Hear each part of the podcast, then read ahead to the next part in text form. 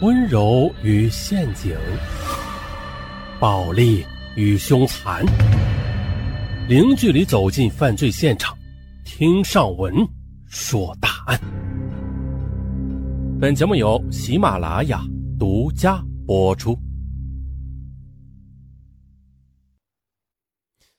这是一起跨省入室抢劫案啊，不是，不是一起啊，是好几起，并且。导致多名妇女受害。那我们从头说起。一九九七年九月十一日上午九时许，湖北省咸宁市永安城区某厂车工师傅张嫂到住在本栋二门六楼的同事李嫂家里打长途电话。这张嫂啊，边喊边推门走进李嫂的客厅。哎，这客厅里边没有人。可是他却隐隐约约的听到李嫂的声音在卧室里艰难的使劲的答应着，这是什么情况呀？张嫂急忙走进卧室，哎呀，只见李嫂睡在地上，身上头上盖着两床被子。啊！张嫂把被掀开，顿时目瞪口呆。只见李嫂仰卧在地板砖上，双手被反捆在一起，嘴用毛巾给塞住了，并且用布条给捆着，双脚也被捆在床脚上。头上又被布条套住，系在三开柜的脚上。此时的他奄奄一息，就像个死人一样。啊！张嫂吓坏了。哎呀，这怎么了？这是？张嫂连忙用菜刀将李嫂的身上的布条给割开，立刻又打电话报警了。可是电话却打不通，原来电话线被割断了。于是他急忙飞速下楼，又跑到电话亭拨打了幺幺零。很快。咸宁市公安局五位干警率先赶到现场，紧接着，咸宁地区公安处和市公安局领导以及大批侦查人员赶到现场，开展了紧张的工作。现场位于咸宁市永安城区的一栋商品房的二门六楼东边的两室一厅里，房子是港式装修，并且安装了防盗门，防盗门里边还有一道木板门。经过救治，李嫂苏醒过来了。他呀，一五一十的向公安人员反映了刚才发生的情况。这天早上，李嫂起床后感到有些头晕，就靠在床上。到了八点十五分，哎，外边啊有人在敲对门家的门，但是啊对门无人答应，便敲李嫂的门。因为忘记拴保险，敲门人就把手伸进了铁栅栏里，把锁给拨开了，然后呢又将木门推开了一半。李嫂起床来到客厅，只见一个身着警服的人操着北方口音问：“你好，问一下对面有没有人在家呀？”李嫂见是公安人员，她就很有礼貌地说：“哦，你去敲敲门嘛。”可穿警服的却说：“我敲了，没有人开门。你知道他的家人哪去了吗？”“哦，不是去买菜了，就是去上班去了。”“那他什么时候回来呀？”穿警服的进一步问。李嫂仍然很客气。如果是买菜过早的话，马上就回来了；如果是上班去了，那就得中午回。啊，这样，嗯，那我不等了。呃，请你把笔给我，我写个条子。穿警服的他边说边走进客厅了。李嫂见他进来，啊，有点反感。可是啊，他到两间房子都未找到笔。哎呀，对不起啊，我找不到笔。这时呢，穿警服的跟着进了第二间房，做了个手势。那这样吧。你给我找张纸，啊，没有笔，那纸有吗？李嫂见对方说的是北方话，就用普通话回答说：“你有事吗？那就跟我说吧，我帮你传达。”他边说边走向客厅，可也就在这时，穿警服的男青年却强行的进入室内，并且突然上前将李嫂的颈部给掐住，往床上这么一推，然后坐在她的双腿上，动手取李嫂的戒指。这时候，又进来一个穿格子衬衣的男子，他掏出一把五寸长的白色水果刀，晃了晃。李嫂想反抗，但是一个妇女能敌得住两个早有准备的亡命之徒吗？李嫂的喉咙顿时变硬了，想哭又哭不出来。他想啊，万一要杀自己的话，这也是没有办法的事，这命可能就此就要结束了。他想拼命，他想大声喊叫，可是，一想到有小孩他就放弃了这个念头，于是他硬着心肠说：“行，你们要拿东西就拿，但是不能杀我呀！”穿格子衬衣的男子凶神恶煞地说：“别废话，你丈夫哪去了？”“嗯，做生意去了。穿警服的在衣柜的第一个抽屉里拿出钱包，把其中的五百四十元钱拿了出来，又将钱包丢在地上。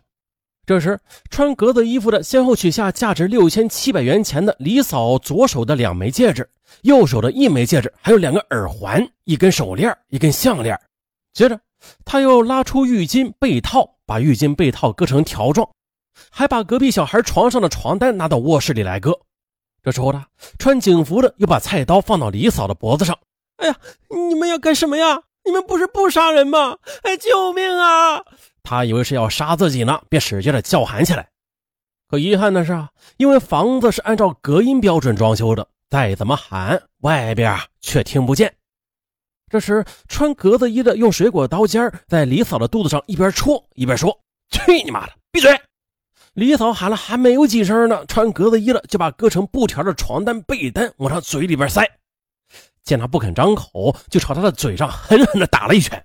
李嫂的嘴顿时是鲜血直流。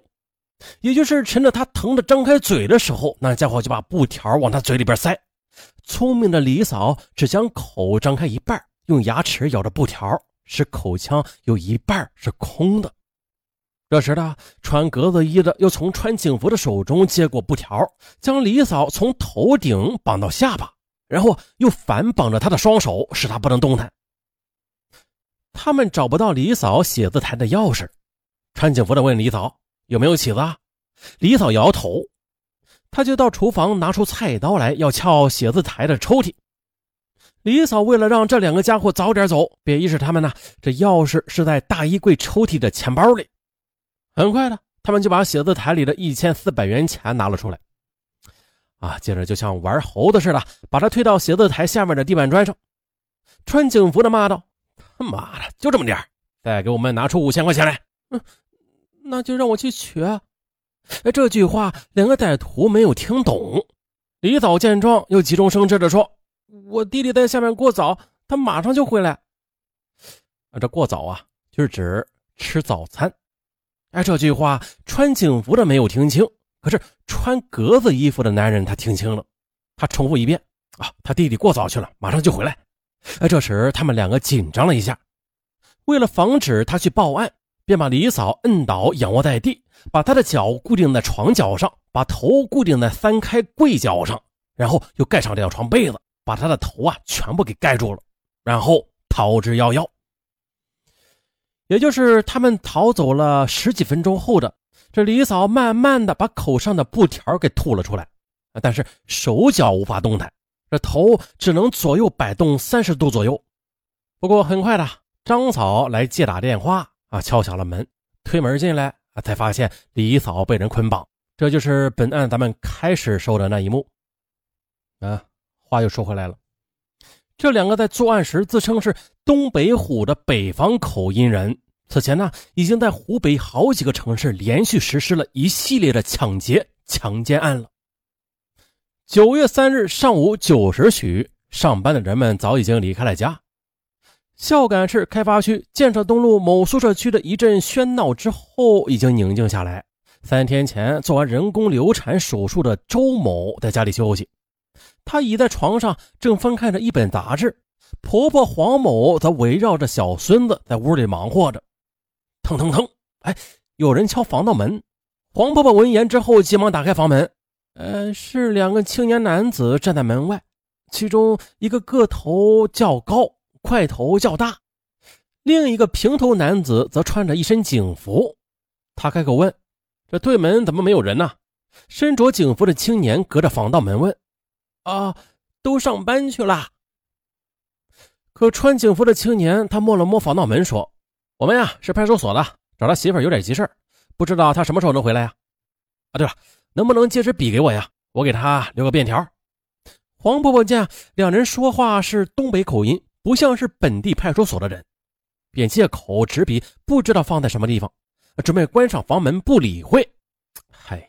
可不料的，倚在床上的周某见来人是警察啊，又是找对门的，便热心肠的找来纸笔。可是由于防盗门是封了一层纱布啊，就是防苍蝇蚊子用的，所以说隔着门这纸笔递不出去。